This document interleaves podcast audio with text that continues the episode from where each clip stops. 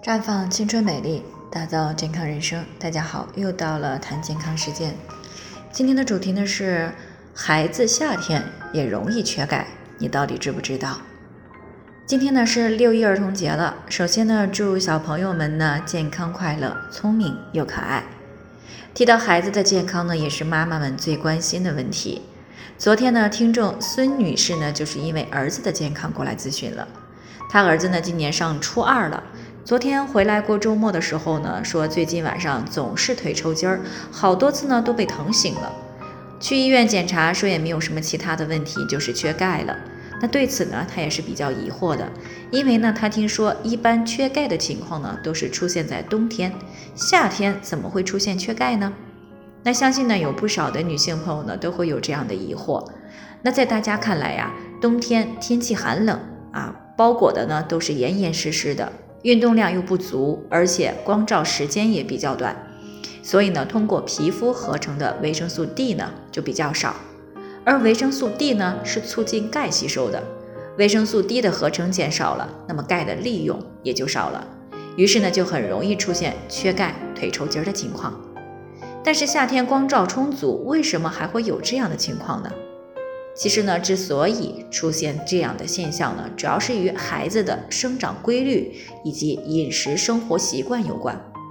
那正所谓春生夏长，经过整个春天和初夏的快速生长呢，孩子对于钙的需求量是大大增加的。再加上呢，入夏以后呢，天气炎热啊，不少的孩子呢喜欢吃冰镇冷饮、冷食啊，因此呢，容易伤到脾胃的功能，会出现食欲不佳。甚至呢出现了腹痛、腹泻的情况，从而呢降低了脾胃的运化、吸收水谷营养的能力。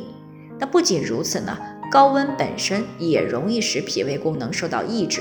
啊，这和发烧抑制食欲的机制是有些类似的。那另外呢，有些孩子呢还有偏食的现象，存在呢肉、蛋、奶类摄入量长期不足的问题。啊，除此之外呢，入夏以后雨量增加，出汗又多，人呢生活在这种环境当中呢，很容易感受到湿气，而一旦湿重困脾，就会影响到脾胃的运化吸收能力。因此呢，在上面这些因素的共同作用之下呢，就很容易形成下面的一些局面：一边呢钙的需求量增加，另一边呢钙的摄入量却不足，那么缺钙呢，也就是一种必然了。啊，所以呢，进入到夏季以后呢，尤其是要注意孩子钙质的补充，肉、蛋、奶、蔬菜、水果啊，还是这一套东西，每天呢最好都有吃。另外呢，早上或者是傍晚呢，尽量有一个小时左右的户外活动啊，来促进钙的吸收和利用。再有呢，就是要少吃一些冰镇冷饮，以免伤害到脾胃的功能。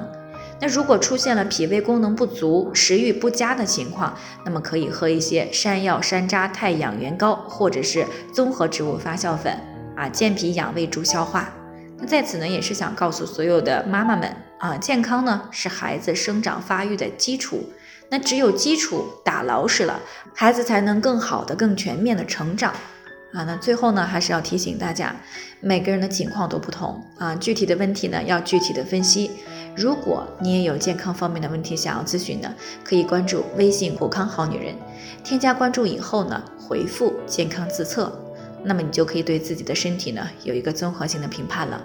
健康老师呢会针对个人的情况做系统的分析，然后再给出个性化的指导意见。这个机会呢还是蛮好的，希望大家能够珍惜。今天的分享呢就先到这里，我们明天再见。